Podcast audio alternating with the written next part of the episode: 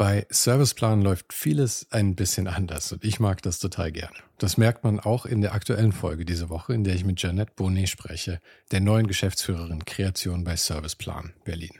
Dafür floss übrigens kein Geld oder so. Ich fand Jeanette einfach wirklich, wirklich faszinierend.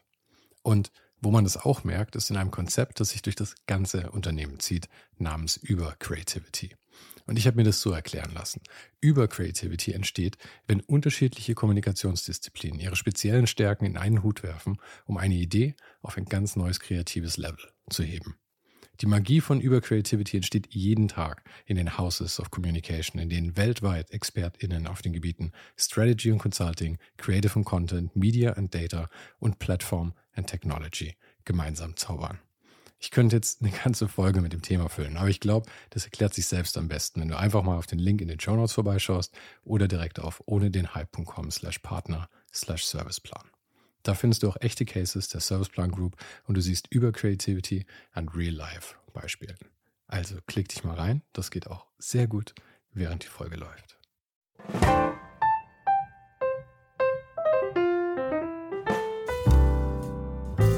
Also, das soll jetzt kein Primer sein für zukünftige Gäste oder sowas. Aber Max hatte gleich einen Stein bei mir im Brett. Denn er hat mir erstmal Frühstück kredenzt in seiner Münchner Altbauwohnung, als ich angekommen bin. Und ich muss ehrlich zugeben, da bin ich recht einfach bei sowas. Aber obwohl er seine Zeit zwischen München und Berlin aufteilt, scheint diese Wohnung hier in München doch wie seine Homebase. Liebevoll eingerichtet mit Designklassikern und große Prints von eigenen und von Fotos befreundeter Künstler an den Wänden. Und ein Gästezimmer, das immer für Freunde offen steht. Max begann seine Karriere eigentlich beim Film, aber seine Leidenschaft für das Fotografieren und für das Reisen änderte diesen Plan schon recht bald, nachdem er mit dem Mixed Media Arts Studium, wow, das ah, muss man erstmal sagen, das Mixed Media Arts Studium in London fertig war. Und so tingelte er schon jung um die ganze Welt, immer mit der Kamera und dem Surfbrett im Gepäck. Wir unterhielten uns über die Vorteile von analoger und digitaler Fotografie, über das Verhältnis zu Kunden am Set, über eigene Projekte wie das äh, Isolation Diary, das er mit seiner Freundin, der Künstlerin Oskar Ring, umgesetzt hat, das Surfen und natürlich Reisen. Und wenn du unser Gespräch auch sehen möchtest, kannst du es natürlich wie immer auch jetzt gerne auf unserem YouTube-Channel. Den Link findest du in den Show Notes oder auf unserer Website unter ohne den Hype.com. Und jetzt viel Spaß bei meinem Gespräch mit dem Fotografen Max von Treu. Test 1, Test 2, Test 1, 2. Jetzt Freestyle. Check, check, check, check. Und jetzt Freestyle rappen bitte. Ja, das war schon. Okay. Es war, es war, es, es war kläglich, aber ich will es dir durchgehen lassen.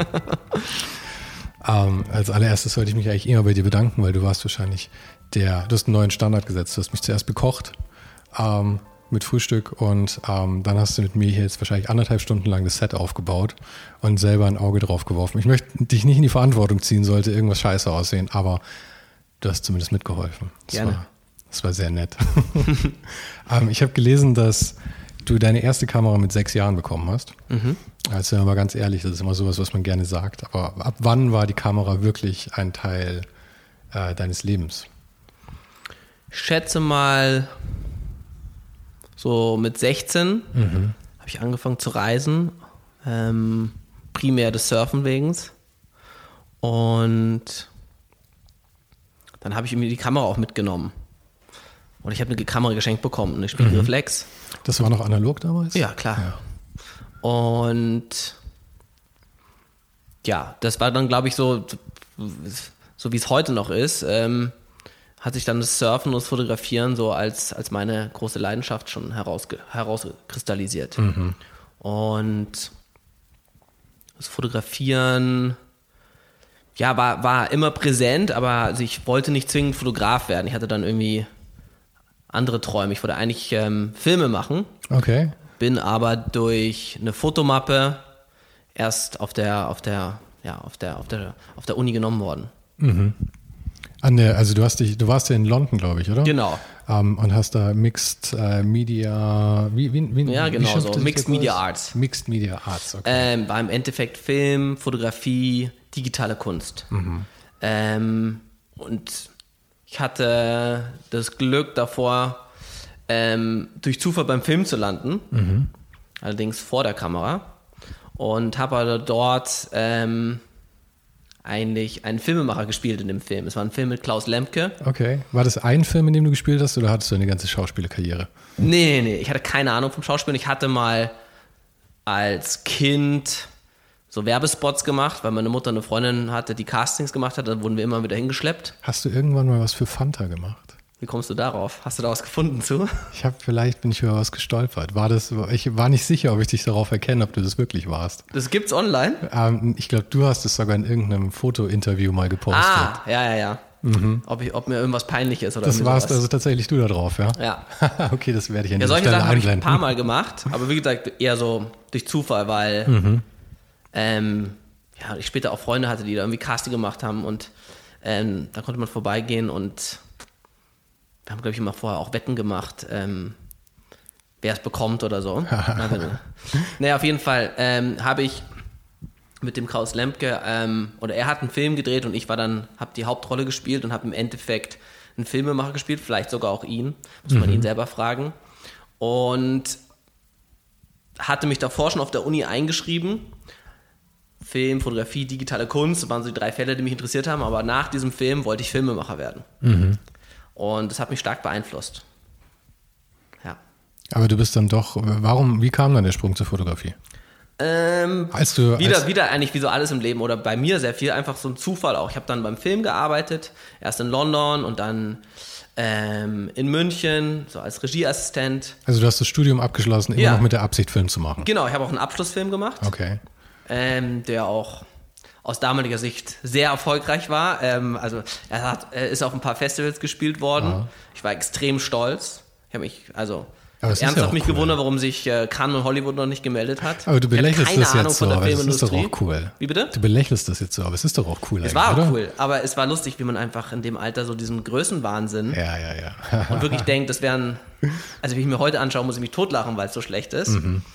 Aber was heißt schlecht, weil es eben so naiv ist, ja. Ja, aber dein Standard ist, hat sich halt auch gehoben. Also das heißt ja nicht, das Ding ist ja nicht schlechter geworden über die Jahre, sondern dein, äh, das, was du als qualitativ wertvoll ansiehst, ist halt gestiegen. Wahrscheinlich. Ja, Das hast du sehr schön gesagt. danke, danke, danke. Ähm, ja, und wie gesagt, ich dann hat, war ich eben so fixiert auf Filme und wollte Filme machen und habe da im Film gearbeitet und habe ich irgendwie gemerkt, okay, also ich will eigentlich äh, Regisseur sein oder meinetwegen Kameramann, aber alles andere interessiert mich nicht.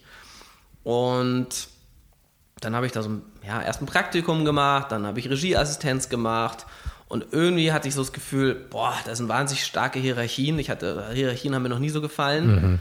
Hat mich irgendwie so dann doch wieder an die Schule erinnert. Und ich dachte mir, jetzt muss ich irgendwie zehn Jahre mich nach oben kämpfen. Und aber auch irgendwie nicht so miteinander. So, es war so, ein, so eine Ellbogenmentalität, zumindest habe ich so wahrgenommen damals. Und es hat auch wahnsinnig lange gedauert. Ähm, einfach so ein Projekt. Und ja, ich hatte damals wenig Geld und habe meine Mutter einen, einen Freund gefragt, ob ich nicht bei ihm assistieren könnte. Der war Modefotograf. Und ähm, ja, dann hat er gesagt, ja, dann hat er mich so aus, wie das halt so ist, wenn man über Beziehungen zu sowas kommt, äh, war halt ein Freund von meiner Mutter und hat gesagt, gut, dann nehme ich den halt mit. Weil er richtig Lust hat er wahrscheinlich nicht gehabt, weil er hat ja sicher auch gute Assistenten. Und dann hat er mich aber gleich mitgenommen, war ich mit dem Südafrika und dann habe ich gedacht, okay, das Ah, ist nice. eigentlich mehr meine Welt. Ne? Ja, ich Aber du hast es nur wegen der Kohle gemacht eigentlich, oder? oder? Nee, ich, ich war einfach in dem Alter, ich war äh, offen für, für Experimente. Ich wollte, das hat mich schon interessiert, aber ich habe wirklich gedacht, ich kann schon fotografieren, weil das muss man nicht lernen. Ich habe ja irgendwie, wie gesagt, da bei meinen Reisen Fotos gemacht und habe gedacht, das, das war es eigentlich. Mehr gibt es dazu. Ich hatte mir dazu nicht so Gedanken gemacht, was, was dann, was da noch gibt. Und das hat mir einfach sehr viel Spaß gemacht. Ähm, habe ich auch gemerkt, dass einfach dieses, diese direkte Art, äh, man macht ein Foto und idealerweise hast du es am nächsten Tag schon damals, wurde es entwickelt, heute hast du, siehst du es ja sofort, wenn du Glück hast, Ja. wenn du es digital machst. Hat mir einfach gefallen, dass, so, dass es schneller und direkter war. Es ist auch schön, einfach diesen Abschluss zu haben irgendwie dann, oder? Und dann, äh, weil wie du sagst, beim Film dauert es dann halt Monate, vielleicht bis du irgendwie das Produkt siehst. Du kannst, wenn du schnell produzierst, theoretisch vormittags auf dem Shooting sein und am Abend die mehr oder weniger fertigen Fotos haben. Das stimmt, heutzutage. Ja. Damals war, ich habe auch noch meine ersten Filme, also wir haben auch Film gedreht. Mhm. Ähm, ja, und dann ist auch sehr emotional so ein Filmprojekt, weil, wie gesagt, bis das Ergebnis gut aussieht, ist ein langer, langer Weg. Ne? Muss ein Schnitt drüber kommen, ein Ton, Mhm. Musik, Effekte eventuell. Also als ich die, die, die Rushes, das nennt man sozusagen, die Rohfassung Das sind die Sachen, die man am Abend dann anschaut vorm Tag, oder? ja, äh, oder die Entwicklung dann einen Tag später oder Mhm. zwei Tage später, je nachdem, wann es eben ins Labor geht. Die schaust dir das erste Mal an und ähm, ich glaube, das erste Mal sind mir die Tränen gekommen, weil ich dachte, das ist so schlecht. Und dann kommt es, aber es ist spannend natürlich bei einem Projekt, bei so einem Filmprojekt, dass dann peu à peu, ähm, ja, das wieder irgendwie sich zu, zu, zu, zu einer kompletten Form zusammenstellt, weil dann plötzlich kommt der Schnitt, dann kommt ein Grading, also ein Farbgrading dazu, das sind Farbeinstellungen, ähm, der Schnitt und plötzlich nimmt das Ganze an eine Gestalt an und erzählt dann die Geschichte, die du vielleicht mal im Kopf hattest oder auch eine andere. Aber ich brauche mal kurz ein bisschen Kontext. Wir reden hier über späte 90er, frühe 2000er. Ähm, Abschluss habe ich gemacht 2002. Ah, okay, frühe 2000er. Ja. ja, ja. Ich, hab, ich wollte dich nicht zu alt machen, sorry. Danke. Okay, dann ähm, warst du also in Südafrika unterwegs und all solche Sachen. Also das heißt, du hast eigentlich, du hast nicht hier im, im Fotostudio angefangen, sondern du hast gleich mal echt die geilsten Jobs gehabt. Ich habe, ja, in dem gesehen super viel Glück gehabt. Also ich hatte gleich einen tollen Fotografen, der, glaube ich, im Jahr 150 Tage unterwegs war. Ähm, ja, und der hat mich mitgenommen. Und das war natürlich genial. Wie lange warst du bei dem dann? Eineinhalb Jahre, also ich habe nicht nur bei ihm assistiert, ich habe dann bei ähm, ein paar anderen Fotografen auch noch assistiert. Also er war so eher, äh, hätte auch mein Vater sein können, der was, war ja Alter, Alter meiner Mutter. Und dann habe ich ähm, ja einfach in, in München auch noch ein paar Leute getroffen, die so näher an mir dran waren, bei denen ich auch noch assistiert habe, jüngere Fotografen.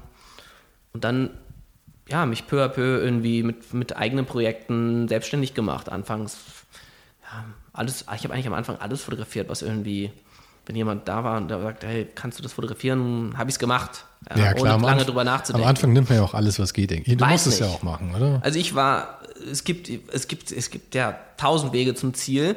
Ich bin wirklich eher so blauäugig, ja. Hier ist, da, da möchte jemand Fotos haben, ach, mache ich dir. Ähm, heute beobachte ich viele oder vor Dingen auch so die Assistenten, wenn die sich selbstständig machen möchten, die haben so schon eine ganz genaue Vision von wohin sie hinwollen. Echt? Ja, also auch beneidenswert und haben auch schon vielleicht eine ausgereifte Bildsprache. Ich habe mir nie so viel Gedanken darüber gemacht, am Anfang zumindest, und habe einfach gemacht. Also ich hatte auch keine, dadurch hatte ich auch keine Angst davor. Ich hatte auch, gab auch keine Fallhöhe. Ich habe nicht gesagt, ey, äh, wenn ich nicht äh, morgen die für die Vogue fotografiere, dann bin ich nichts. Ja, also du konntest nicht scheitern, weil du dir kein Ziel gesetzt hast, quasi. Das nicht. Ich wollte fotografieren, ich wollte davon leben. Ich wollte dann irgendwie, ich habe gesagt, ach, das macht mehr Spaß, selbst die Kamera in die Hand zu nehmen. Und ich hatte auch, wie gesagt, keine Angst davor. Und ich glaube, das war so, ich habe, ja, ich wollte da natürlich schon weiterkommen. Also tollere Sachen fotografieren, spannende Projekte zu machen. Aber es war jetzt nicht so, dass ich gesagt habe, ah, ich muss in einem Jahr dort angekommen sein und sonst bin ich gescheitert. Was waren denn so die Themen, die ihr fotografiert habt da zusammen? Ganz am Anfang Ja, mit, äh, mit, mit dem, dem, dem Freund deiner Mutter oder dem Bekannten deiner Mutter damals. Also das waren ähm, Katalogfotos. Okay. Also der hat, war ein Katalogfotograf und ja, wie gesagt, der war 150 Tage im Jahr unterwegs, um Modekataloge zu fotografieren. Ist ja auch wild, weil das ist ja eigentlich eine, eben eine Generation vor dir dann an Fotografen. Das heißt, der hat wahrscheinlich auch noch ein bisschen anders äh, gelernt oder auch geschossen. Ich meine, ab 2002, das heißt, ihr habt wahrscheinlich die ersten Sachen noch analog gemacht, oder? Und Ich habe bei ihm alles. Ähm, als Assistent war ich, habe ich nur analog gearbeitet. Ich habe auch noch als Fotograf meine ersten Shootings ähm, analog gemacht und dann kam langsam das Digitale auf. Aber wie gesagt, sobald das Digitale da war, auch davor hatte ich keine Angst, weil ich dachte, ach cool, gut, versuche ich. Ne? Ich weiß, dass viele, also zum Beispiel der Fotograf, wo ich gelernt hatte, oder auch viele andere, die ja einfach lange im Geschäft waren und immer analog gearbeitet haben, erstmal Angst davor hatten vor der Veränderung. Mir war das okay. Ist auch eine Kamera, der, der Film wird jetzt durch einen Chip ausgetauscht, aber ja, ist, ich hatte keine Angst davor und diese Qualitätsdebatte war, war für mich nicht so wichtig. Ja, so wie ich das sehe, war auch ähm, der, der Umstieg zu digital. Also ich habe eigentlich nur digital fotografiert, wenn man ganz ehrlich ist. Ich bin äh, ungefähr fünf Jahre jünger als du, glaube ich. Und das hat wahrscheinlich den Unterschied gemacht dann Ja. einfach. Und ähm, aber für mich, ich sehe auch nur Vorteile im Digitalen. Also dieses Ganze mit analog, ich sehe da eine gewisse Romantik, das verstehe ich durchaus. Aber da irgendwie einen Fetisch draus zu machen, dass die Qualität so viel besser ist oder so. Ich meine, wenn du heute für so ein Shooting den Hasselblatt irgendwie ausleihst mit, mit 150 Megapixel oder sowas, da brauchst du mir nicht erzählen, dass die, äh, dass die, äh, die, die, die Negativscans irgendwie so viel bessere Qualität wären. Ha, ha, ha. kann, man, kann man gut und gerne dagegen argumentieren. Also Hot ich, Topic. Ähm, ja, also es ist einfach ein anderer Prozess. Also ich persönlich mhm. fotografiere fast ausschließlich auch nur digital mittlerweile. Ähm, aber es gibt eine Bewegung, es gibt auch genügend Fotografen, die wieder analog arbeiten. Und es ist eine Frage, welchen, wie die Frage, mit welcher Kamera möchtest du fotografieren? Ähm, ist ein anderer Prozess. Ja? Vielleicht ist er konzentrierter, mit dem Digitalen wird, wird schnell wahllos drauf, mhm. drauf ausgelöst und finde ich vielleicht nicht so drüber nachgedacht. Ne? Es hat einen ja. anderen Wert. Ja, ja. Dann vielleicht nimmt man sich mehr Zeit, dann außerdem, es kann, keiner sieht das Bild vor dir. Das heißt, ähm, wenn du jetzt irgendwie mehrere Leute am Set hast und alle schauen auf den Monitor und es wird alles sofort bewertet, kann dich das selbst irritieren oder du oder die Leute sagen, ah, es gefällt mir nicht und du lässt dich davon beeinflussen ja. und machst es dann anders. Und zum anderen, das Schöne war bei Analogen, man hat Fehler gemacht. Mhm. Man hat unterbelichtet, überbelichtet. Es gab weiß ich was, ein Lensflare. Und daraus sind dann auch gute Sachen entstanden eben. Ja, aus Fehlern sind schon immer gute Sachen Zufälle, entstanden. Ja. Und ich glaube, das ist der springende Unterschied. Und einfach auch, die, die, du erkaufst dir Ruhe und Zeit. Also wenn wir jetzt überlegen, mit so einem klassischen Fotoshooting, wo, weiß ich was, sechs bis, sagen wir mal, 20 Leute am Set sind, du fotografierst das digital und der Großteil der Leute, die am Set sind, hängen vor dem Monitor und schauen mhm. sich die Fotos an. Und du hast selber vielleicht noch gar nicht verarbeitet, was du gemacht hast oder probierst noch gerade was aus ja. und dann heißt es schon, ah nee, ist gut, ist schlecht oder wir sind fertig. und du entscheidest es, wenn, wenn, du, wenn du Pech hast, eben wirst du stark beeinflusst, was um dich herum ist. Und beim Analogen, auch selbst wenn du ein Polaroid machst, das Polaroid kann eigentlich, die wenigsten Leute können lesen, was auf dem, das Polaroid sieht auch immer toll aus, weil es hat, mhm. wie gesagt, so was ganz einfach. klein ja. und hat so seine eigene Nostalgie. Aber diese Shootings sind ja auch, so wie du sie beschreibst, mit, äh, mit eben, da hast du dann irgendwie zwei Artdirektoren dabei und dann hast du halt noch irgendwie den Kunden mit dastehen und sowas, der sich das anschaut. Das ist ja auch ein Unding. Und das ist ja auch so krass unnötig eigentlich. Ich glaube nicht, dass dadurch, ich meine, es gibt sicherlich Situationen, wo du so ganz kontrollierte Sachen hast, wo vielleicht tatsächlich gut ist, wenn mehr Leute draufschauen. Aber in den meisten Fällen ist Fotografie ja doch was, wo eine gewisse Spontanität eben auch ähm, weil du auch mit Menschen arbeitest, auch vorteilhaft ist. Und wenn es so komplett genommen ist, finde ich das schon auch immer sehr schwierig. Aber du hast ja eigentlich beides, oder? Ich nehme an, du hast solche Shootings. ich würde dir dazu auch nochmal vielleicht ja, sogar bitte. fast widersprechen. Ja, du, bitte. Also es ist ähnlich wie, man versteht, glaube ich, so einen Prozess immer nur, wenn man selbst dabei ist bei dem Shooting. Mhm.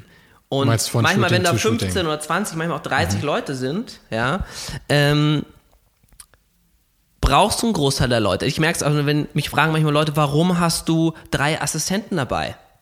So, die können sich, die denken sich, du bist doch derjenige, der die Fotos macht. Warum brauchst du die Assistenten? Also oft brauchst du dein Team, um dir halt das drumherum, die dir das drumherum abnehmen. Am Ende des Tages, wenn ich jetzt dich fotografieren würde, möchte ich mich dir hingeben. Mhm. Ich möchte mich auf dich konzentrieren. Alles drumherum sollen andere Leute übernehmen, wie das Licht wird aufgebaut. Vielleicht, dass der Film gewechselt wird oder dass die Karte in den Computer reingeladen aber, aber wird. Du, du missverstehst mich. Ich spreche auch nicht von, von Assistenten oder sowas. Mir ist klar, dass das, also gerade was du sagst, dass man sich aufs Model konzentrieren kann und sowas, ist natürlich unglaublich wertvoll. Ja? Aber ähm, was ich halt meine, ist, dass der Kunde halt da sitzt und einfach schon während dem Shooting mit auf, aufs Monitor schaut und sowas. Das ist halt, äh, das ist halt reine Kindergartenbetüdelung des Kunden in den meisten Fällen, oder?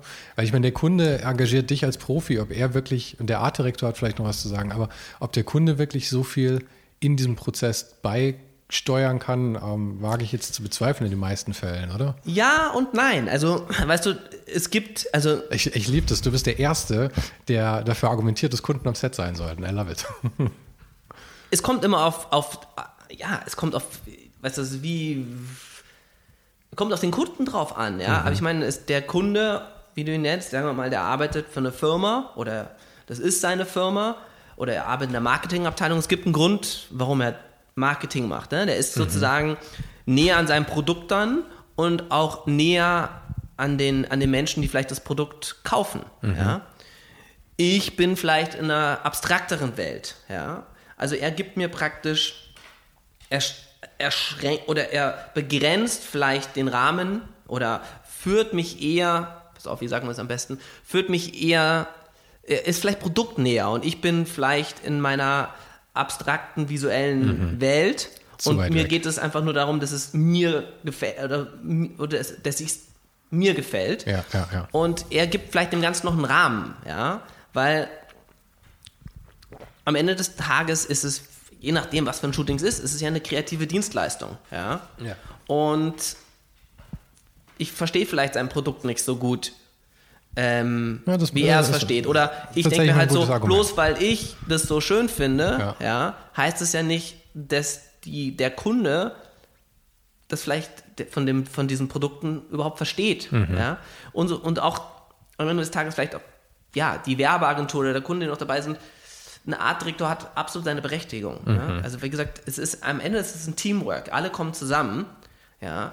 Außer es ist wirklich jetzt ein freies Projekt, was ich mache, ist eine ganz andere Herangehensweise. Ja, weißt du, das klar. ist meine Vision. Ja? Da redet mir keiner rein.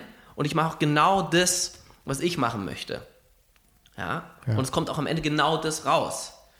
Und sozusagen, wenn es ein, ein, ein, ja, ein, eine Dienstleistung ist, eine kreative, also wenn ein Auftrag äh, ist, dann bringe ich zwar meine Bildsprache mit, auch, auch mein Empfinden, meine Kreativität, aber am Ende ist es ein Produkt, was auf, dieses, auf diesen Kunden oder auf diese Marke Draufpassen muss. Draufpassen muss. Das stimmt. Ähm, magst du das Mikro eigentlich vielleicht mal in die andere Hand nehmen, weil dann haben wir es nicht die ganze Zeit im Bild. Aber sehr gerne. Dann sieht man mehr, sieht man mehr von dir. Das ist doch auch schön, nachdem wir uns so Mühe gegeben haben im Aufstellen hier so. Halt gut, dass Ähm, wir jetzt drauf kommen. Ja, ja Meier, es ist besser, besser spät als nie. Ähm, aber dann kommen wir doch mal zu der, dieser zweiten Sorte von Shootings. Eben die persönlichen Pro Projekte oder ähm, einfach die, wo du mehr Freiheiten hast. Du hast ja auch zum Beispiel im Sommer ähm, zusammen mit äh, einer Künstlerin aus Leipzig ähm, eine, deine Freundin, ja, ähm, äh, zusammen eine, eine Serie gemacht über, über den Lockdown. Ja. Und das war ja wirklich mehr so Kunstfotografie, kann man eigentlich schon sagen. Oder es war halt eine, eine Konzept. Konzeptfotografie, ja. Und ich nehme an, da war nur du und, und sie, ihr wart Beteiligter. Oder hattet ihr Teil des Konzepts. Ja, genau. Eben. Und ähm, ja, das ist ja dann sowas völlig anderes. Hast du, ich unterstelle jetzt mal, dass das wahrscheinlich mehr Spaß macht, wenn man die komplette Kontrolle hat, oder? ist anders. Mhm. Also du durchlebst vielleicht auch, es ist, es ist dir, du erlebst mehr Höhen und Tiefen. Mhm. Vielleicht hast du auch, dadurch, dass es persönlich ist, dass du hast mehr Freude vielleicht dran, du hast auch wieder mehr Zweifel dran. Weißt du, vielleicht so ein, ein Auftrag, den machst du so gut du kannst und der ist dann immer noch abgeschlossen. Mhm. Mit, mit so einem Kunstprojekt, ja, möchtest du dir aber, möchtest du dir irgendwas erzählen. Du möchtest was darstellen, was sehr, sehr persönlich ist. Und das geht dir natürlich auch näher. Ja. Was war denn die Aussage von dem Ganzen? Es ging, äh, es ging um, um den Lockdown und äh, ich meine, ihr hattet tatsächlich auch, auch sehr humoristische Themen eigentlich dabei, so die Behaarung und solche Sachen, da ging es ja auch darum. Es waren irgendwie sehr, sehr alltägliche Themen, die ihr damit eigentlich besprochen habt, oder? Oder habe ich es missverstanden? Im Endeffekt war es, ein, also wir nennen die Serie Isolation Diary. Und im Endeffekt hat es, hat es dargestellt, wie wir uns gefühlt haben zu dieser Zeit. Und wie wir uns mit dieser Situation auseinander, wir haben halt überlegt, was können wir machen, wie können wir produktiv sein in dieser Zeit und wollten uns halt mit dieser Phase auch auseinandersetzen. Sehr persönlich. Und ja, so ist es entstanden.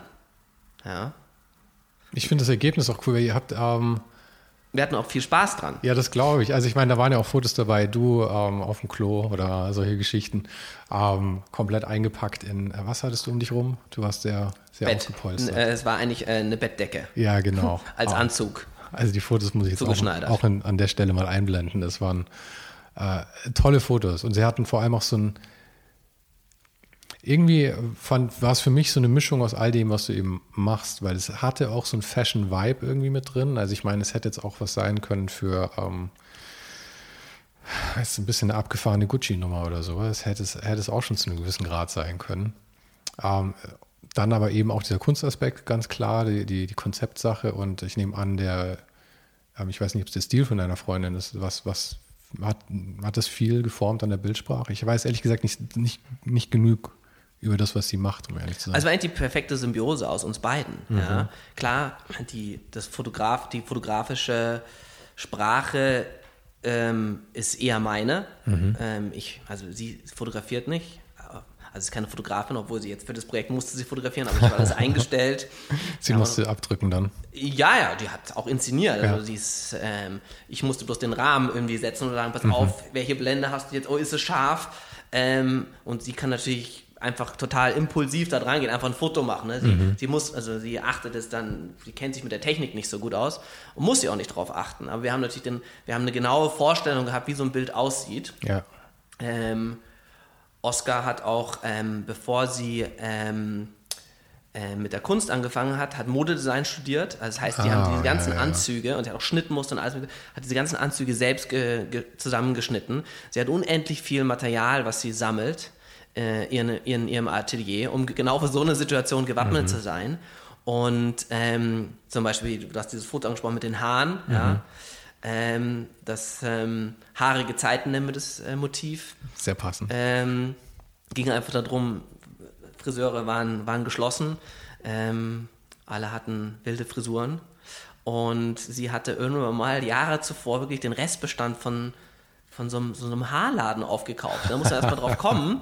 Also wirklich toll, wie der, sie, sie, sie sieht was und weiß, man, also, kein, also ich wäre nicht drauf gekommen, die Reste davon aufzukaufen. Ja, ja, ja. Und jetzt, ah, super, das kann man mal gebrauchen. Ja, und ähm, ja, dann haben wir mir noch ein Cap aufgesetzt, eben auch die Nachricht. Ähm, Caps waren, glaube ich, zu der Zeit ausverkauft. Es waren die wildesten Sachen ausverkauft Ja, ja. zu der Zeit. einfach. Und ähm, auf dem Foto bin ich abgebildet, also das Foto hat Mhm. sie gemacht. Und ähm, ja, das, sind eben so diese Themen. Ich glaube, das andere war noch, was haben wir noch? Stay safe, da hat sie diesen Knipsanzug an. Da Mhm. geht es einfach darum, ne, dass man sich natürlich geschützt hat. Und die Leute haben ja die abstrusesten Sachen am Anfang angezogen. Ähm, ja, ja, diese ganzen selbst gebastelten Masken ganz Genau. am Anfang auch. Und wir haben das am, ganz am besten fand ich immer die Leute, die, die mit Sonnenbrillen in den Supermarkt gegangen sind. Ja, ja, gut. Sieht cool aus. Ähm, Hatte Big Lebowski auch gemacht. ja, aber interessanterweise waren das immer die Leute, bei denen die Sonnenbrille nicht cool aussieht, die das gemacht haben. Aber ja, gut, wir wollen jetzt nicht zu sehr über andere Leute urteilen hier.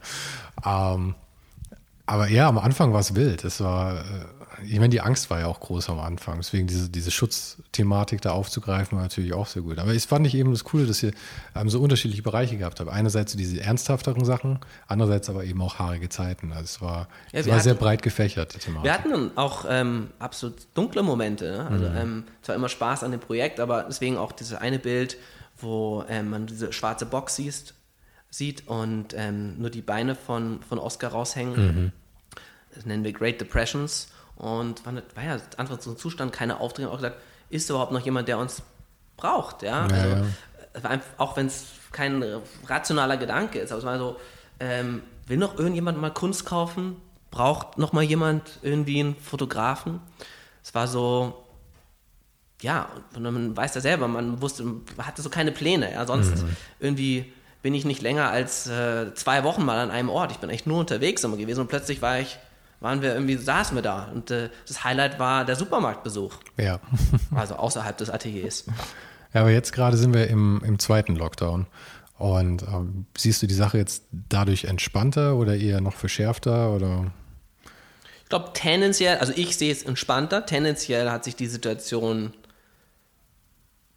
ja, man weiß einfach mehr. Man hat eben am Anfang wusste man nicht, was auf einen zukommt. Ich weiß noch, ich bin mit meiner Mutter spazieren gegangen und ich habe mir überlegt, aus welcher Himmelsrichtung kommt der Wind. Ja, es war so April, Mai, Genau. so dieses erste war. Weil man einfach nicht wusste, was passiert. Ja. Und ich denke, jetzt, ja, kann man, gehen alle vielleicht gelassen damit um. Also klar, nervt, aber man weiß irgendwie so, ja, mit was man es zu tun hat. Ja, ich glaube auch die, ähm, die, die generelle, es ist auch dadurch, dass jetzt Impfungen irgendwie realistischer werden und sowas, sehen die Leute es vielleicht ein bisschen entspannter. Obwohl ja eigentlich die Welle jetzt gerade deutlich schlimmer ist als bei mir. Aber gut, gehen wir, gehen wir weg von dem ganzen, ähm, von dem ganzen Corona. Eigentlich habe ich, habe ich auch schon keine Lust mehr drüber zu reden. Mit dir habe ich, glaube ich, interessante Sachen, interessantere Sachen, die ich besprechen könnte. Wo wir uns vorhin zum Beispiel schon mal drüber unterhalten haben, waren so Einflüsse, die du auch hast. Ähm, Magst du mir da vielleicht auch mal ein bisschen was drüber erzählen? Was für dich so ähm, Leute sind, von denen du denkst, dass sie deine Bildsprache beeinflusst haben? Ui, schwierig. Ja. Ändert sich auch die ganze Zeit. also die, die Leute, die ich mir anfangs angeguckt habe, die finde ich heute ganz, teilweise finde ich ganz schlimm, die Sachen. Ich sehe so, du schaust auf die Bücher, Ja, das sind genau die aus der wir haben Zeit. Natürlich, wir haben natürlich auch so die Klassiker ausblenden. hier stehen, so Cartier-Bresson und so Geschichten, wo ich aber sagen muss, ich finde, da, da kann man nie was mit falsch machen. Genau. Nee, nee, aber das sind, ich, also ich muss überlegen, ich weiß, die Sachen, die, mich, die ich anfangs ganz, ganz toll fand, also ich überlege so, als Kind, ich habe mal, oder als Teenager habe ich angefangen, Radkappen zu bemalen. Ähm, die habe ich auf der Straße gefunden und äh, Gefunden? Wir haben wirklich, wir haben sie nicht äh, gestohlen. Okay. Aber oft fallen doch die Radkappen ab. Ja. Ähm, und ähm, ja, zwei meiner Freunde, also Zwillinge aus, aus, aus der Grundschule, die Mutter hatte eine Malschule. Und dann haben wir angefangen, da halt die Radkappen zu bemalen. Eher so, so Pop-Art, ja, weil das war halt irgendwie so die, die, ja, die, die plakativste Kunst, die, oder die, ich glaube, wir hatten zu Hause so ein, so ein Poster von der Marilyn Monroe von Andy Warhol ähm, hängen. Dieses, diesen Vierfachprint. Nee, einfach in Pink. Und ja, oder ich weiß nicht was, aber auf jeden Fall hat mich das irgendwie angesprochen, ja. Weil es halt irgendwie die, die, sagen wir mal, von der modernen Kunst wahrscheinlich die plakativste oder am einfachsten zu verstehende ist. Und ich glaube, so hat sich das immer weiterentwickelt. Aber ja, also ich würde gar nicht mal sagen, nicht nur dass Foto, andere Fotografen oder Fotografie mich beeinflusst hat. Eigentlich, eigentlich das Reisen hatte einen großen Einfluss, Architektur, Filme haben ganz großen Einfluss auf mich, einfach die Geschichten, ähm, die Auch- erzählt werden in Filmen. Auch die visuelle Sprache von Filmen. Ich meine, dadurch, dass Ja. du selber auch Film ja ähm, gelernt hast, letzten Endes, siehst du das wahrscheinlich auch mit einem ganz anderen Auge, als ähm, ich das jetzt sehen würde oder irgendein anderer Laie. Ja, das Tolle ist ja am Film, egal wie, sagen wir mal, nerdig du bist, wenn der Film gut ist, vergisst du ja alles. Ja. du vergisst, Bei einem wirklich guten ähm, Film, ja. du schaust da nicht mehr, wo kommt das Licht her, was haben die, wie haben die es mit dem Ton gemacht, sondern das Tolle ist ja am Film, und deswegen hat es mich auch immer so begeistert, ist, dass man einfach in eine ganz andere Welt abtaucht und in der Zeit, wo du den Film guckst, einfach dein Leben keine Rolle spielt. Und du bist Mhm. einfach da drin, vergisst all diese Elemente, die es braucht, um einen Film zu machen. Und das macht mir noch heute am Film wahnsinnig viel Spaß. Aber hast du äh, irgendjemanden, von dem du, mir fallen die ganze Zeit diese Karten hier runter. Naja, ähm, lass mir doch einfach da liegen. Hast du irgendjemanden konkret, der, der, der dir heute noch gefallen würde? Einfach irgendwas, wo du sagst, da, da kann ich mich irgendwie mit identifizieren oder es ist tatsächlich irgendwie ein Einfluss oder würdest du wirklich sagen, es ist mehr das Leben, das dich, das Leben, das du führst, das dich irgendwie beeinflusst? Also ich glaube, es gibt eine Menge an Fotografen, die ich ja anhimmle vielleicht oder, oder sagen wir mal, die ich, deren Arbeit ich sehr schätze und toll finde. Aber ich, ehrlich gesagt möchte ich mich nicht zu sehr auf, auf, einen, an, auf einen Fotografen konzentrieren, weil im Endeffekt möchte, möchte ich meine, meine eigene Sache machen. Und umso mehr du dir sagst, ach, das ist jetzt mein Held, Und schränkt dich Ähm, das auch ein? ja, schränkt es ein und du, das ist ähnlich wie man, wenn man irgendwie in einem sehr, sagen wir mal, als Assistent einem sehr ähm, starken Fotografen oder bekannten Fotografen, der eine sehr, sehr eigene Bildsprache hat, assistiert.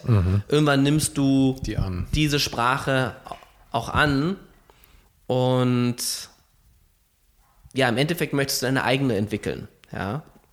Aber wie gesagt, also klar, ich schaue mir auch die Fotografien von, von anderen an und habe riesig Spaß dran. Ja? Ich gehe, also ich schaue mir Modezeitschriften an, ich gehe in Museen. Also es hat alles wahrscheinlich, also sicher einen großen Einfluss auf mich. Ja, klar, ich meine, man kommt ja auch gar nicht drum rum.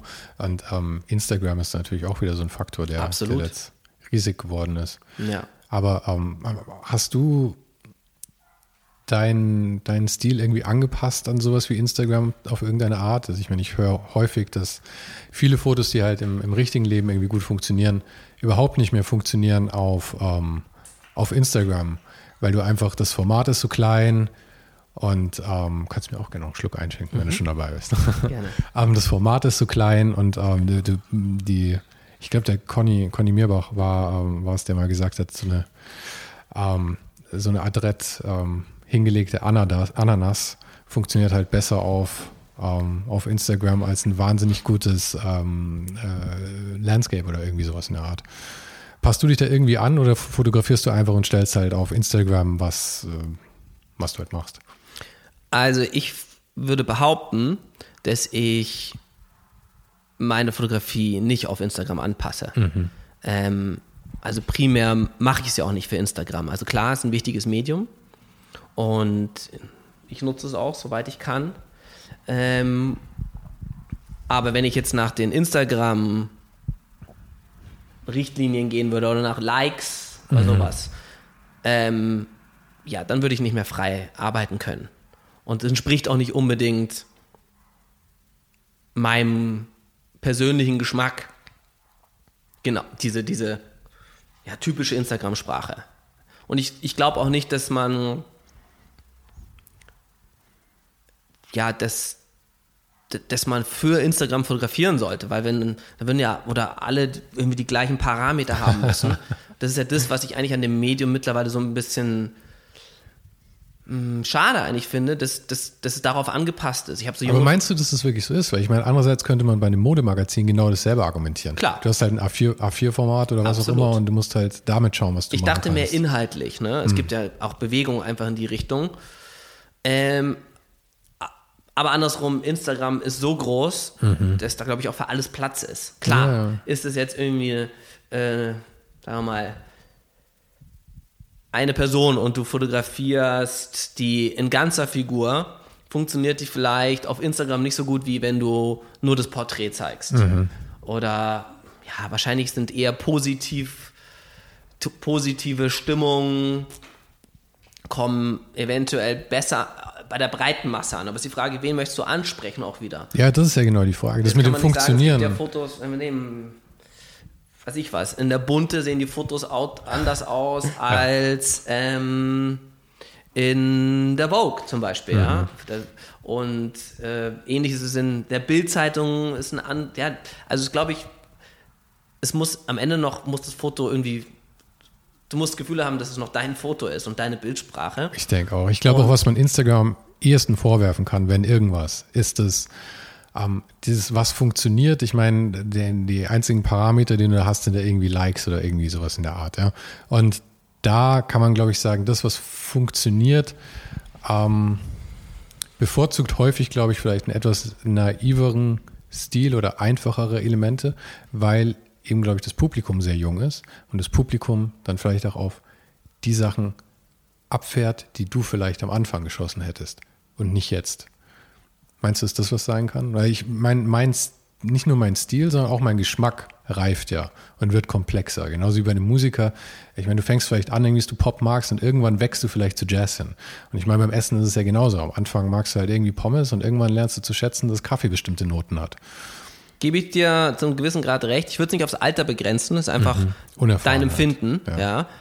Es gibt jemanden, der findet mit 20 Jazzmusik schon toll. Ja, ja. Und ich glaube, und findet mit 50 Britney Spears toll. Also ohne Meinst, jetzt was meinst, zu du, dass, urteilen. meinst du, dass es so funktioniert? Das glaube ich nämlich nicht. Nein, nein, nein, nicht, äh, nicht in dem Abfall, aber ich Ach sag so, bloß, ja. Alter heißt nicht, also bloß weil du 50 bist, heißt Nee, es nee, nicht, nee, du das magst Jazz und. Britney Spears nicht. Nee, nee. Aber, aber du hast natürlich schon einen, einen gewissen Ablauf.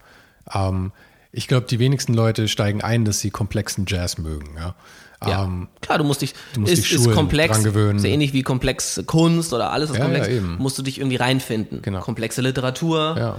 Ähm, ja, weil es halt einfach nicht einfach ist. Du brauchst halt einen gewissen, ich meine, das ist ja auch wie Wein. Du kannst es ja wirklich in jedem Bereich ziehen. Ja? Von Wein habe ich nicht die geringste Ahnung, weil ich einfach nicht viel Wein trinke. Du musst viel, du musst die Palette ja auch erstmal schulen. Käse. Ja, genau. Umso älter, umso älter man, also das sagt man ja, umso älter die Leute sind, umso, umso stinkiger der Käse. Ja, da ist, ich erfahre es auch exakt genauso eigentlich. Mhm. Ja. Und wie hat sich die, ähm, warst du auch irgendwann mal so, so, so, so Gear-geil? Also so, dass der Gear fotografisch, äh, Fotogear, dass du auf Kameras irgendwie wahnsinnig abgefahren bist und dachtest, das ist irgendwie total wichtig, womit du fotografierst? Oder wie stehst du heute so dazu? Du hast vorhin mal gesagt, du fotografierst viel mit irgendwelchen Fujis.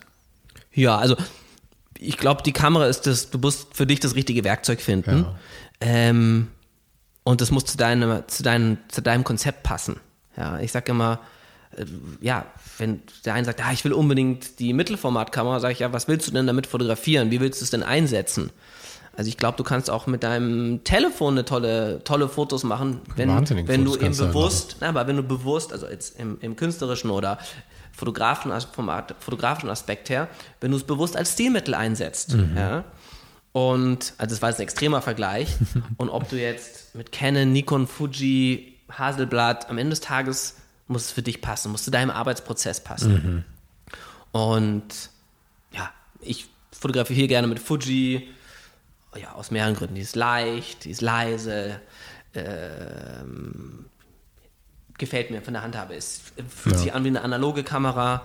Ähm, aber ich fotografiere, ja, ich fotografiere eigentlich mit unterschiedlichen Themen. Und auch unter anderem mit Nikon-Kameras.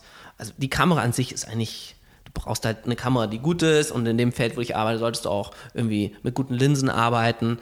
Und an sich für dich das beste Equipment haben, um dich halt nicht zu limitieren. Weil du willst nicht am Ende sagen, ja, ich habe ein tolles Foto gemacht, aber die Auflösung langt nicht, äh, um es größer als DIN A4 zu drucken. Ja. Wäre natürlich ärgerlich. Ja, Ja, schade dann. Weil- Vor allem, du hast ja auch sehr großformatige ja, Sachen hier, hier hängen. Ja, dann ärgerst du dich. Ja.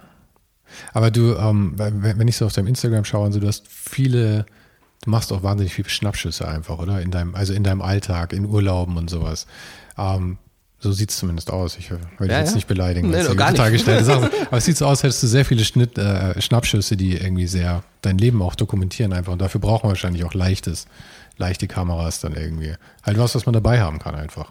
Genau, also um, um so praktisch alltäglich zu fotografieren, hab, brauch, also hilft es mir, eine Kamera zu haben, die ich ähm, einfach griffbereit haben kann, wo ich nicht erst die große Tasche auspacken muss Ja. und die Linsen dran schrauben. Also ich habe mit der Kamera, mit der ich so einfach, wenn ich mal auf der Straße rumlaufe, habe ich auch gar kein, kein, keine, keine Kappe mehr auf der Linse vorne drauf. Das ja. habe ich auch schon lange aufgegeben. A, verlierst du sie sofort und B, du willst ja, oft siehst du was, möchtest das Foto machen. Ähm, Ich äh, hau mir zumindest irgendeinen klaren Filter drauf, weil dann kannst du wirklich damit grob Ja. umgehen wieder. Weil ansonsten will man sich immer nicht die 1500 Euro Objektive verkratzen oder irgend sowas dann. und ja, wenn ich, sagen wir mal, größere Shootings habe, wo auch inszeniert wird, habe ich dementsprechend auch andere Kameras, die darauf besser zugeschneidert sind für so einen, für so einen Auftrag. Ja. Ähm, da brauche ich nicht zwingend die kleine spontane Kamera, brauche ich vielleicht ein lichtstärkeres Objektiv oder ähm, möchte vielleicht mit einer Mittelformatkamera arbeiten, weil es besser zu dem Konzept passt. Also ich spiele mit, ich nutze wirklich ja, eine äh, große Bandbreite an Kameras und habe auch Spaß daran, immer wieder was Neues auszuprobieren. Es gibt Leute, die fotografieren nur mit der Kamera.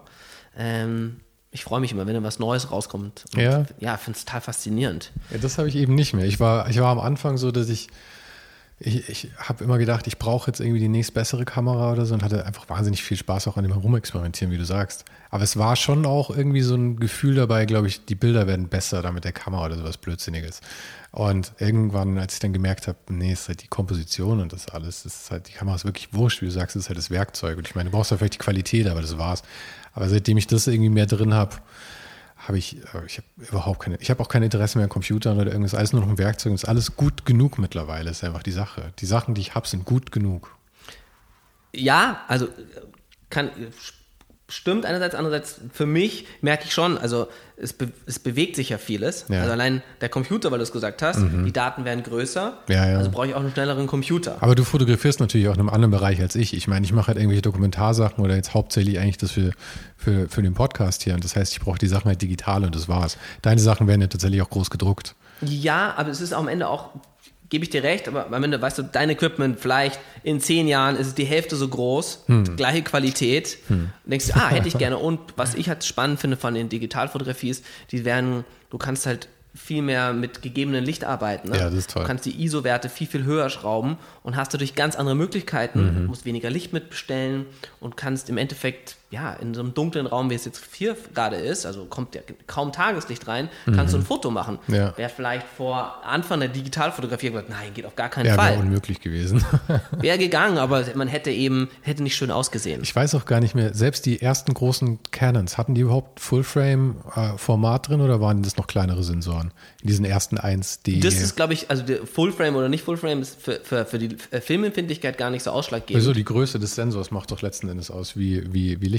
Also ich meine, zumindest was früher so heute ist auch noch irgendwie, was sie mit den Pixeln machen. Aber früher war es ja schon, umso größer der Sensor, umso. Klar, das natürlich auch, aber bloß auch die Filmempfindlichkeit, also die, die ISO, ja, das Ja. wird ja heute immer noch in ISO Ja, ja. ge- gemessen und ähm, die kannst du einfach heute ja, wir filmen gerade, ich glaube, auf 1600 ISO. Ja, crazy. Wäre vor 15 Jahren mit einer Digitalkamera also auf gar keinen Fall mehr als, weiß ich nicht, 400, 800 ISO. Ja, ja, ja. Geht nicht, weil dann rauscht es so schlimm und sieht so fürchterlich aus. Und heute überhaupt kein Thema. Und das ist, hast du wieder mehr Möglichkeiten. Ja, das ist cool, das stimmt. Aber das meinte ich eben mit gut genug. Also ich, wie gesagt, du hast, glaube ich, einen höheren Qualitätsanspruch als ich. Ich, ich mache viel Schwarz-Weiß, ich mag gern Grain drin. Für mich ist es einfach gut genug jetzt. Und auch kleiner. Ach, jetzt äh, brauchen wir gar nicht drüber reden, was für ein Technophob ich bin.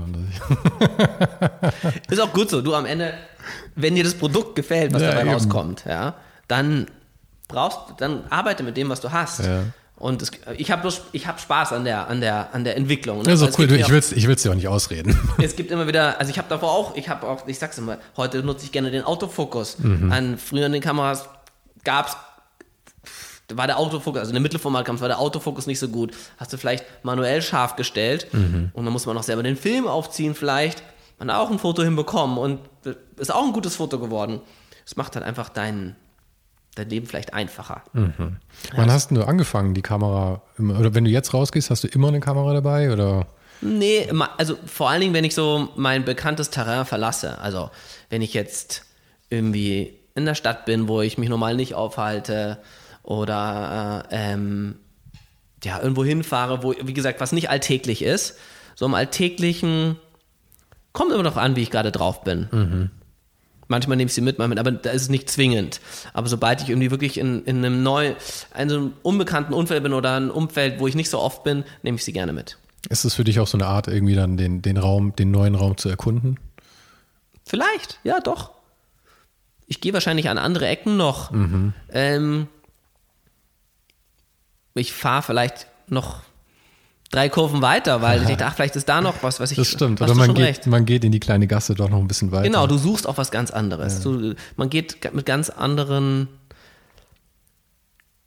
Es ist nicht nur ein wahlloses. Ich, ich bin gerne, wenn ich, in, wenn ich in Städten bin, die ich noch nicht kenne, laufe ich gerne einfach den ganzen Tag durch die Stadt. Ja, das liebe ich auch. Und brauche auch nicht zwingend das Ziel. Ja.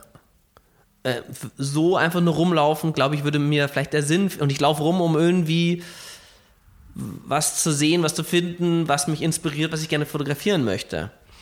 Und dafür bewege ich mich und laufe durch die Stadt. Vielleicht würde ich, wenn ich die Kamera nicht hätte, wahrscheinlich würde ich sagen, ach, ich nehme mir ein Taxi oder ich steige in die U-Bahn, fahre zu dem Ziel, da esse ich was und dann fahre ich dahin, schaue mir das an, aber der Weg dazwischen würde mich vielleicht nicht so interessieren.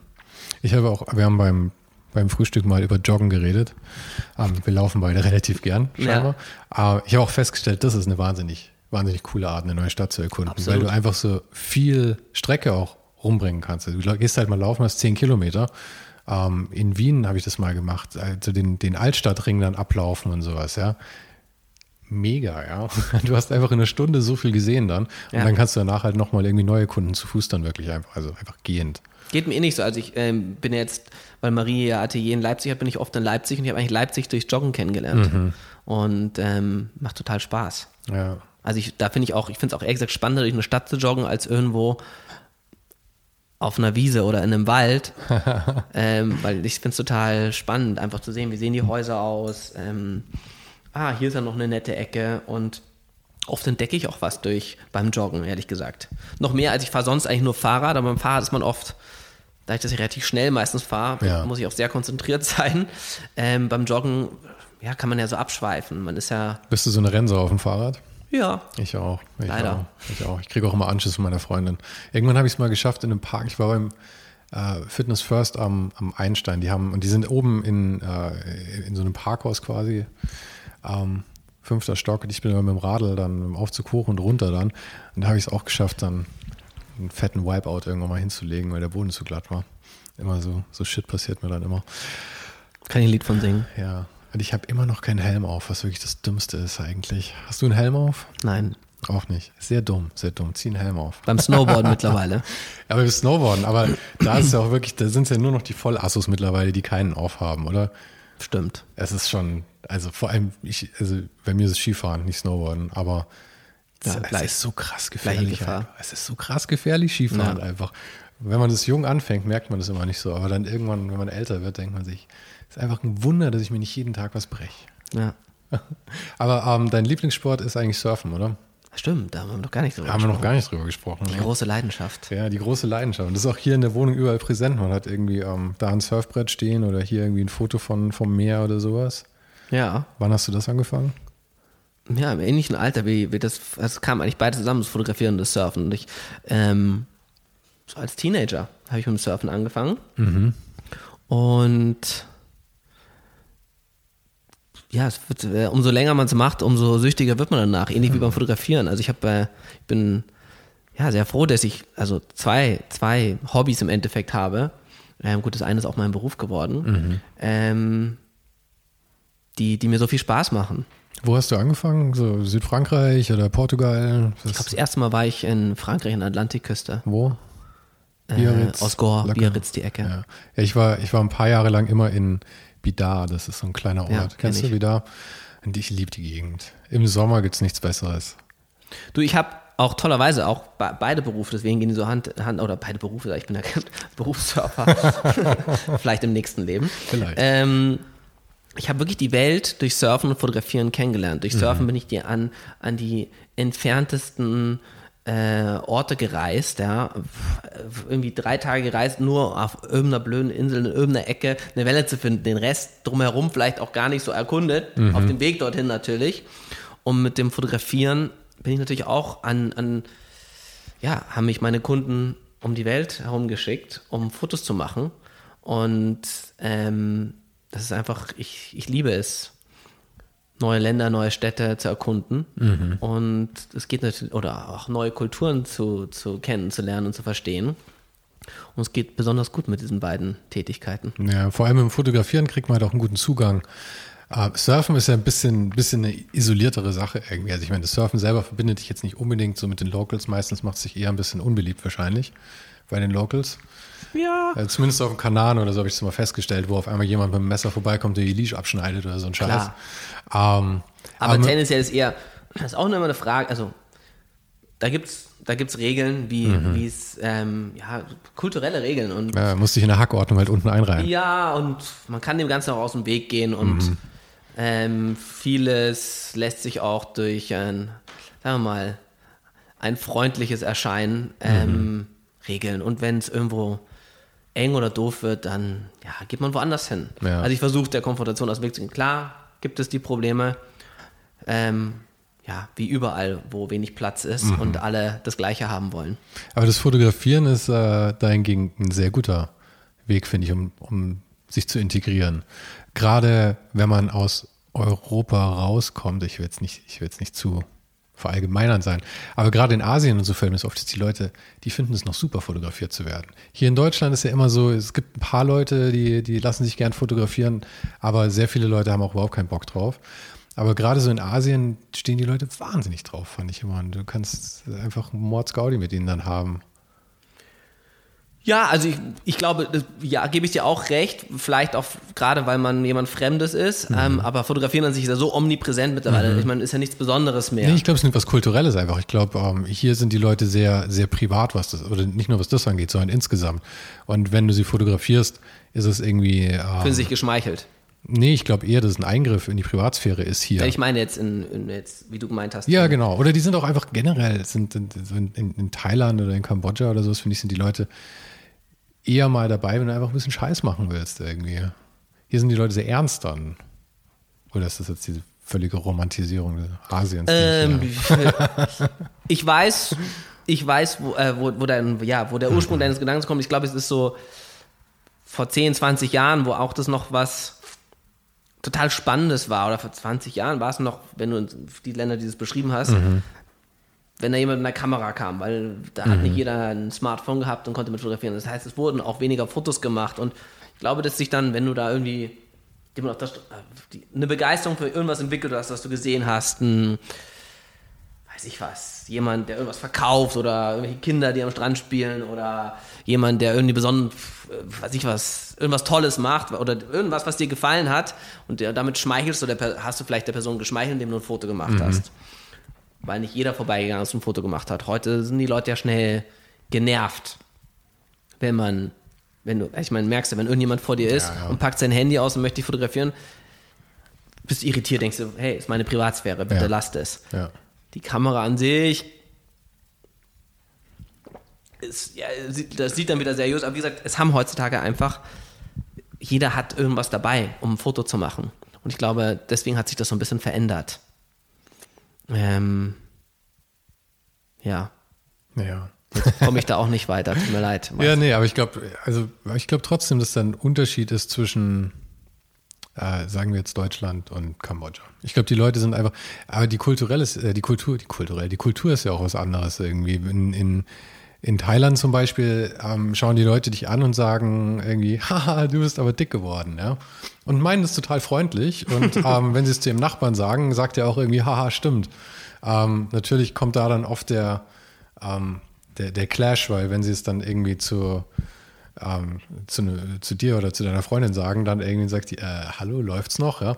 Aber da sind ja schon Unterschiede. Und ich glaube, mit diesem Fotos machen und generell bereit zu sein, nicht immer nur so gut auszusehen. Ja? Weil das ist ja hier schon irgendwie so ein Ding, die Leute wollen ja auch nicht ähm, in dem Moment erwischt werden, wo sie irgendwie nicht, den sie nicht selber ku äh, kuratieren können irgendwie. Ja, man ist sich einfach, also die Leute sind sich ja bewusst, ein Foto wird gemacht, dass es halt überall abenden könnte. Mhm. Ja, und ja, dass man es immer wieder irgendwo sehen wird und du willst, ja, so eitel ist dann doch der Großteil der Menschen, dass man möchte, dass ähm, irgendwie, ja, das Foto gut aussieht. Ja. Fotografierst du auch irgendwie so, so, so Street-Szenen oder also dieses klassische Street-Photography-mäßig? Oder ist bei dir alles entweder im privaten Rahmen oder geschäftlich? Nee, also gerade dann, wenn ich so durch die Straßen laufe, Mhm. fotografiere ich, was mich, also ich, viel Architektur, aber auch gerne Menschen. Also ich würde Streetfotografie, ja, vielleicht ist es Mhm. der richtige Ausdruck dafür. Weil gerade da gibt es ja häufig dann irgendwie die Situation, wo, wo ein Konflikt dann irgendwie aufkommt mal.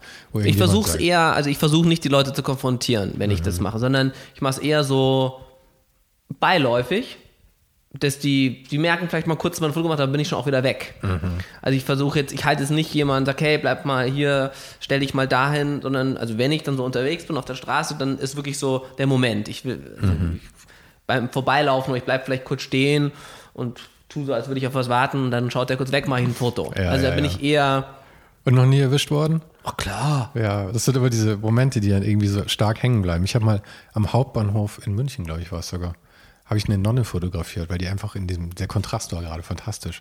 Und sie hat sich gerade umgedreht, das war ein super gutes Foto. Und sie ist total ausgerastet. Ich musste das Foto vor ihren Augen löschen dann. Habe ich natürlich auch gerne gemacht, wenn die Leute zu mir sagen, ich möchte das Foto nicht, dann ist es ja auch okay, dann lösche ich es ja auch.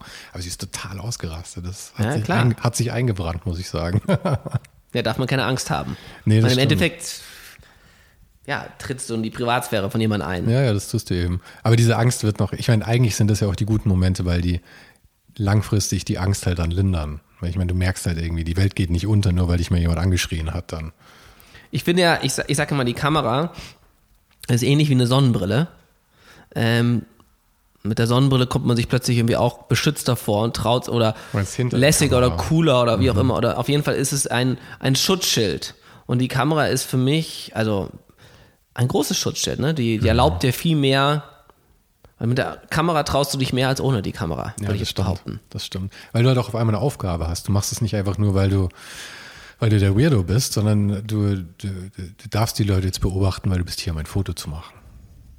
Das legitimiert. So ist meine Erfahrung zumindest. Ja. Ja.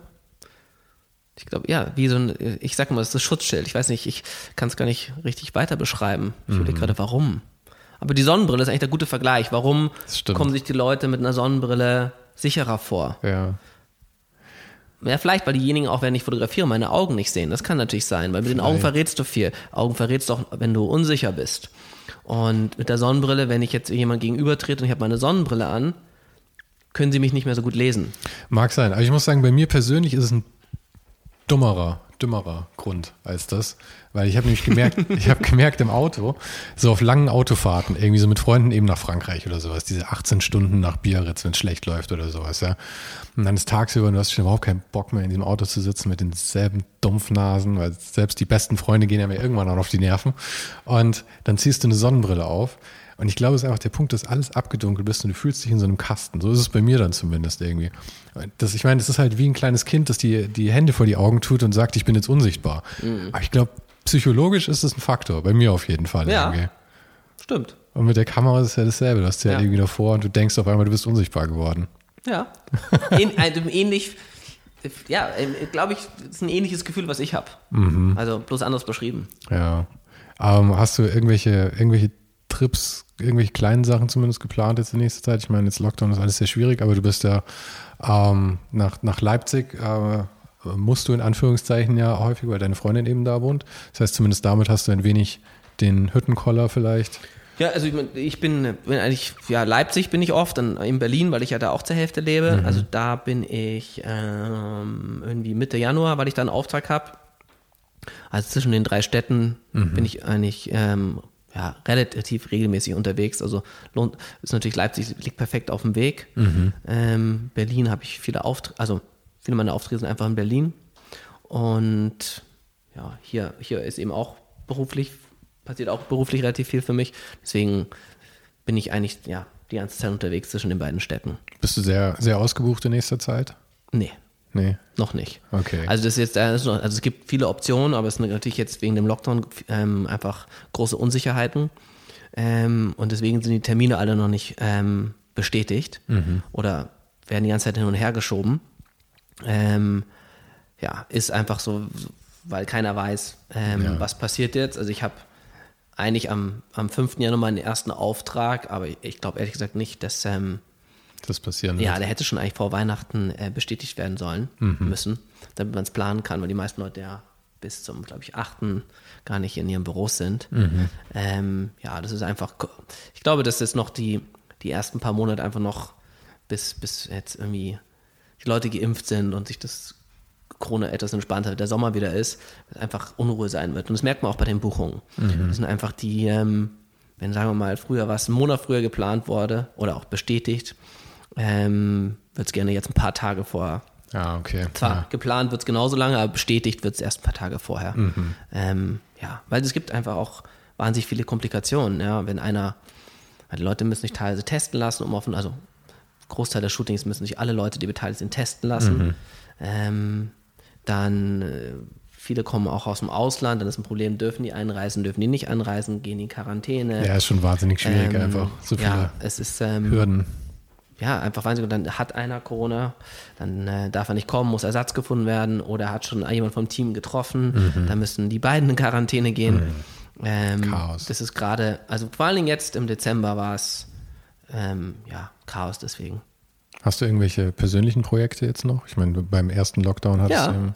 Irgendwas, worüber du schon sprechen Wir haben schon, möchtest? äh, nee, noch nicht. Nee, noch nicht. Also auch wieder mit Oscar zusammen. Mhm. Aber wir haben äh, mehrere Projekte, an denen wir gerade arbeiten. Okay. Und da freue ich mich auch drauf. Schon eine Ahnung, wann, wann die Sachen rauskommen werden? So Hoffentlich zumindest, bald. zumindest das sagen können, weil ich meine, jetzt bin ich schon gespannt. Naja gut, es muss natürlich irgendwie, soll auch nächstes Jahr passieren, aber man weiß natürlich nie, man will es natürlich auch zum, wenn es vielleicht eine Ausstellung gibt, ist auch eine geplant im, im April, ähm, ähm, will man natürlich ähm, im, ja, den richtigen Zeitpunkt auch erwischen, um es auch zu, zu präsentieren. Okay. Ja. Aber ähm, ja, Ziel ist auch, dass wir, das haben wir eigentlich letztes Jahr erst angefangen, ähm, dass wir auch konstant weitermachen mit Projekten zusammen. Cool. Ja. Und entstehen auch immer wieder neue Leute. Also es gibt es auch Symbiosen zwischen unseren Kunstprojekten und andere Leute, die eben gerne, äh, sagen wir mal, Oscar interviewen und dann die Fotos von mir haben möchten. Und ähm, ja, da gibt es also viele schöne Projekte, die wir gemeinsam machen können. Cool. Ja, nachdem, ich, nachdem ich von dem ersten schon sehr begeistert war, bin ich dann sehr gespannt jetzt. Und Ja. ich werde jetzt geduldig darauf warten und dich den Rest deines Tages hier weitermachen lassen. Danke dir. Danke dir nochmal. Schön, dass du hier warst. Ja, und wir gehen demnächst zusammen laufen dann. Definitiv. Okay. Auf bald. Und war gut?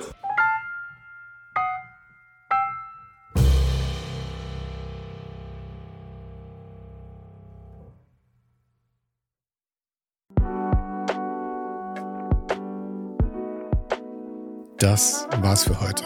Falls du gerade eine von den älteren Folgen hörst, ist es gut möglich, dass du jetzt ein zweites Outro hörst.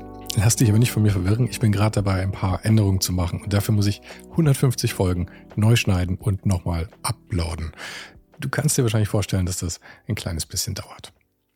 Falls du mich und die Show supporten möchtest, gibt's dafür ein paar Möglichkeiten. Auf patreon.com slash svensaro gibt's jede Woche Bonusmaterial, exklusiv nur für Supporter. Und das für nur ein paar Euro im Monat, mit denen du mir helfen kannst, ohne den Hype noch lange, lange für dich weitermachen zu können. Es hilft natürlich auch immens, wenn die Show wächst und dazu kannst du deinen Teil beitragen, indem du deinen Kollegen und Kolleginnen davon erzählst. Freunde, Familie, du weißt am besten, für wen das noch was sein könnte. Und zu guter Letzt, falls du es noch nicht gemacht hast, bewerte die Show jetzt gleich mit fünf Sternen in deiner Podcast-App.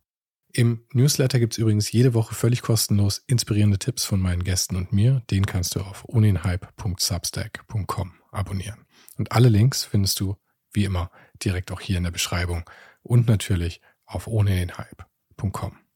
Im Archiv gibt's noch eine Unmenge anderer Gespräche. Unter anderem waren schon mit dabei Stefan Sagmeister, Mirko Borsche, Paula Schör, Mike Miri, Jeremy Format, Jonas Lindström, Mathilde Mutant, Olaf Heine, Eike König, Erich Spiegermann und, und, und. Scrolle einfach mal durch. Wir sind bei über 150 Folgen, wie gesagt. Und um ehrlich zu sein, kann ich selber kaum fassen, dass ich das Glück hatte, mit so vielen inspirierenden Menschen sprechen zu dürfen. Vielen Dank an Dominik Huber und Marc Capella von Moiré. Von denen stammt nämlich die neue Hausschrift der Show und die heißt GT Pressura. GT steht übrigens für Grilly Type, über die die Schrift zu mir kam. Und auch nochmal vielen Dank an Tobias Rechsteiner fürs Vermitteln. Der größte Dank geht aber natürlich an dich fürs Einschalten fürs Zuhören und für deinen Support. Und wir hören uns dann hoffentlich nächste Woche wieder.